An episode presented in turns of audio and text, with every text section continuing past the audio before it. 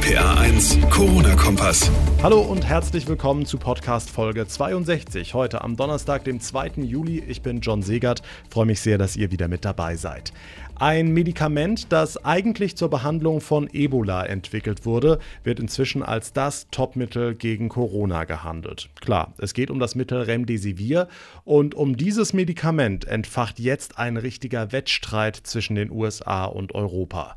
Die Amerikaner sagen, sie hätten sich 100 Prozent der kompletten Produktion im Juli gesichert.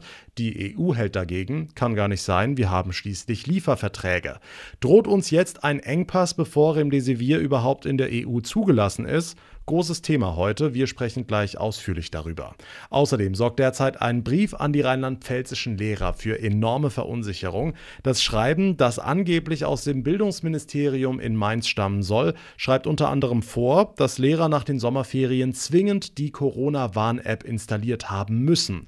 Klar ist inzwischen, das ist absoluter Fake, aber was hat's mit diesem Schreiben auf sich? Wir klären auf. Und wir sprechen mit einem Schausteller aus Bad Kreuznach, der heute zusammen mit tausenden Kollegen in Berlin auf seine schwierige Situation aufmerksam gemacht hat. Was er sowie die gesamte Veranstaltungsbranche von der Politik fordern, das erzählt er uns gleich. Jetzt starten wir aber wie immer mit dem Überblick vom heutigen Tag. Ein kleines Virus legt die ganze Welt lahm. Die Forschung nach einem Gegenmittel läuft auf Hochtouren. Plötzlich zeigt ein Medikament, dass es bei Patienten anschlägt und Symptome tatsächlich lindern kann. Und schon entfacht ein Streit zwischen den Weltmächten, wer dieses Medikament zuerst bekommt. Mehr noch, wie man sich dieses Mittel für sich allein sichern kann. Was nach Hollywood klingt, ist derzeit leider bitterer Ernst. Das Medikament Remdesivir zeigt sehr gute Ergebnisse im Kampf gegen Corona. Und Susanne Kimmel aus den RPA1 Nachrichten zwischen den USA und der EU ist jetzt ein richtiger Wettbewerb entbrannt, ne? Genau. Auch die Europäische Union will sich ausreichende Mengen an Remdesivir sichern. Entsprechende Verhandlungen hat heute auch nochmal ein Sprecher der EU-Kommission bestätigt. Schon nächste Woche könnte das Corona-Mittel seinen Angaben zufolge für den europäischen Markt zugelassen werden. In Deutschland sind wir gut gerüstet, sagte heute Gesundheitsminister Spahn im ersten. Der Bedarf für die kommenden Wochen sei gesichert. Es gebe entsprechende Reserven in der Zentralapotheke des Bundes zu sparen. Remdesivir wurde ursprünglich zur Behandlung von Ebola entwickelt, gilt inzwischen aber als eines der aussichtsreichsten Medikamente, das gegen akute Corona-Symptome helfen kann. Ein heiß begehrtes Mittel also auf der ganzen Welt.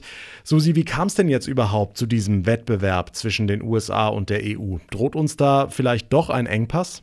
Wenn man dem Gesundheitsministerium der USA glauben will, dann ja.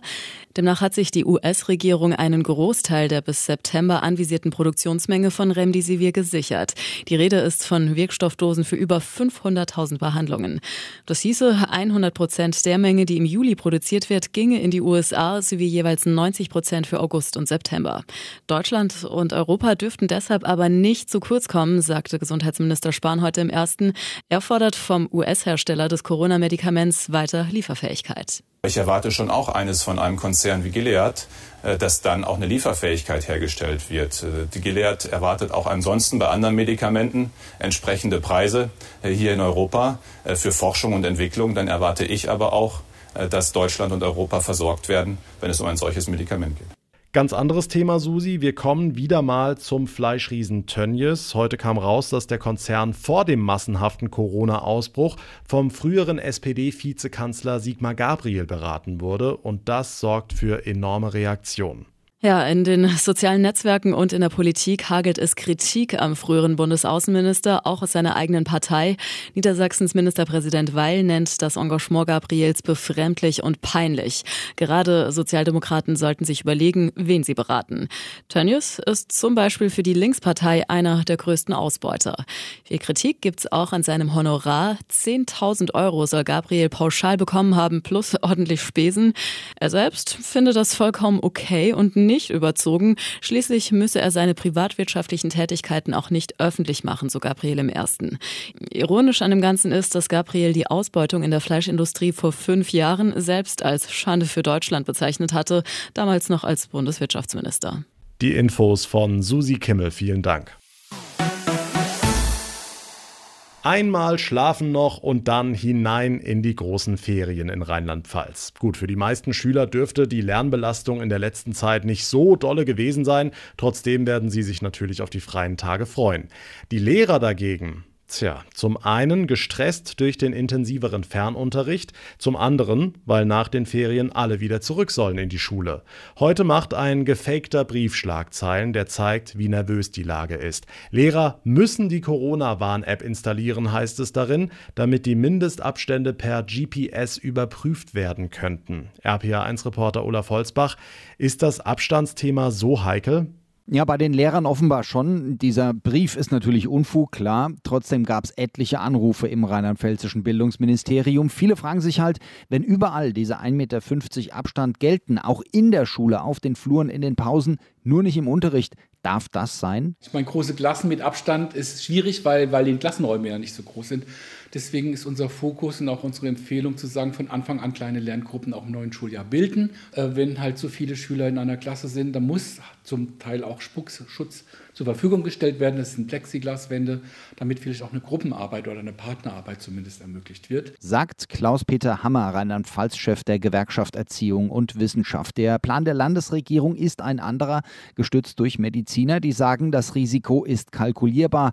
Das wird die Lehrer kaum beruhigen. Hm, wenn auch die älteren Lehrer und die mit Vorerkrankungen zurück sollen, wie wird da der erste Schultag aussehen? Ausfälle ohne Ende? Ja, schwer zu sagen. Derzeit sind so im landesweiten Schnitt knapp 15 Prozent krank gemeldet. In sechs Wochen wird das aber nur Teil des Problems sein, meint GEW-Chef Hammer. Wir werden etliche Schulleitungen haben, die extrem überlastet sind, jetzt schon, weil sie so viel organisieren müssen und ganz schnell vielleicht auf ein Szenario sich wieder einstellen müssen, was wir momentan vielleicht noch gar nicht vorhersehen können.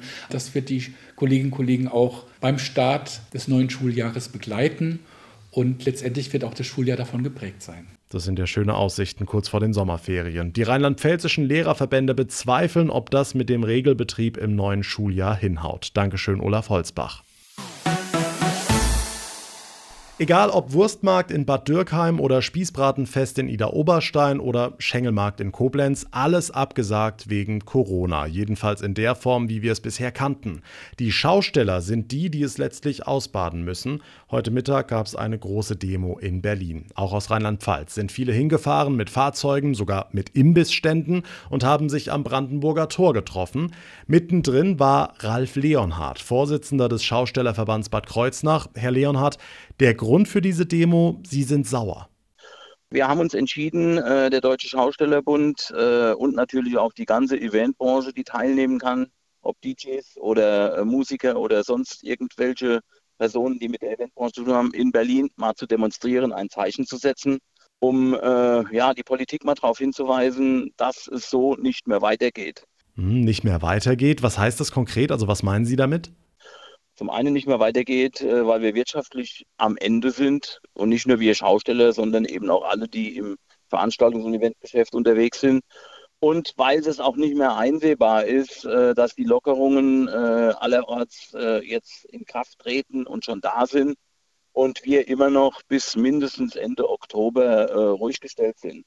Okay, Bund und Länder sagen ja, so ein Volksfest ist eben doch eine Großveranstaltung mit vielen, vielen Leuten. Da kann sich das Virus eben relativ schnell ausbreiten. Das Argument überzeugt Sie aber nicht. Wenn man sich in Fußgängerzonen bewegt oder wenn man abends unterwegs ist in den Innenstädten, äh, da sieht es eigentlich aus wie immer und da sieht es auch genauso aus, wie es auf einem Kirmesplatz auch aussehen würde. Dass eben Menschen Spaß haben, Freude haben, was trinken und sich frei bewegen. Die Schausteller fordern mehr Lockerungen, die Politik ist bislang aber skeptisch. Dankeschön, Ralf Leonhardt vom Schaustellerverband Bad Kreuznach. Die Hoffnung bei den Fußballfans in ganz Deutschland wächst, dass sie zum Start der kommenden Saison doch wieder ins Stadion dürfen. Und diese Hoffnung kommt aus Leipzig, denn RB hat jetzt ein Konzept entwickelt, das anscheinend schon vom Gesundheitsamt abgesegnet wurde. RPA1-Reporter Thomas Stüber, was steht drin in diesem Konzept und vor allem, was heißt das jetzt für die Zuschauer? Eine Teilrückkehr wird dadurch immer wahrscheinlicher. Mit dem Konzept von RB Leipzig würde zunächst etwa die Hälfte der Zuschauer wieder ins Stadion dürfen. Für die Red Bull Arena entspräche das einer Kapazität von etwa 21.000 Zuschauern. Zwischen jedem Fan soll ein Platz frei bleiben, es besteht Maskenpflicht, Gästefans sollen nicht zugelassen werden. Zur Verringerung des Infektionsrisikos soll die Anreise zum Stadion nicht mit dem öffentlichen Nahverkehr erfolgen. Soweit so gut, aber jetzt ist jeder Verein gefordert, denn jedes Stadion ist anders, jeder braucht sein eigenes Konzept. Bayern, Dortmund, Köln und eben Leipzig machen, wie es aussieht, die meisten Fortschritte. In Hoffenheim, da wurden auch schon Wärmebildkameras getestet, die dann kontaktlos Fieber messen sollen. Das alles kommt natürlich nur dann, wenn sich die Corona-Lage weiter so positiv verändert und die Corona-Schutzverordnung, die müsste geändert werden, denn die Bundesliga, die will ja Mitte September starten. Großveranstaltungen sind aber noch bis Ende Oktober untersagt. Hm, und auch wenn die Planungen bei allen laufen, es gibt kritische Stimmen, ne? Ja, zum Beispiel von Freddy Bobic, Sportvorstand von Eintracht Frankfurt. Er sagt, ganz oder gar nicht. Er könne sich das mit 8000 oder 10.000 Zuschauern im Stadion nicht vorstellen. Und er stellt eine große Frage. Klar, es ist besser als nichts, aber bringt der ganze Aufwand überhaupt etwas? Ja, das sehen wir dann erst in den kommenden Wochen, wenn es dann soweit sein sollte.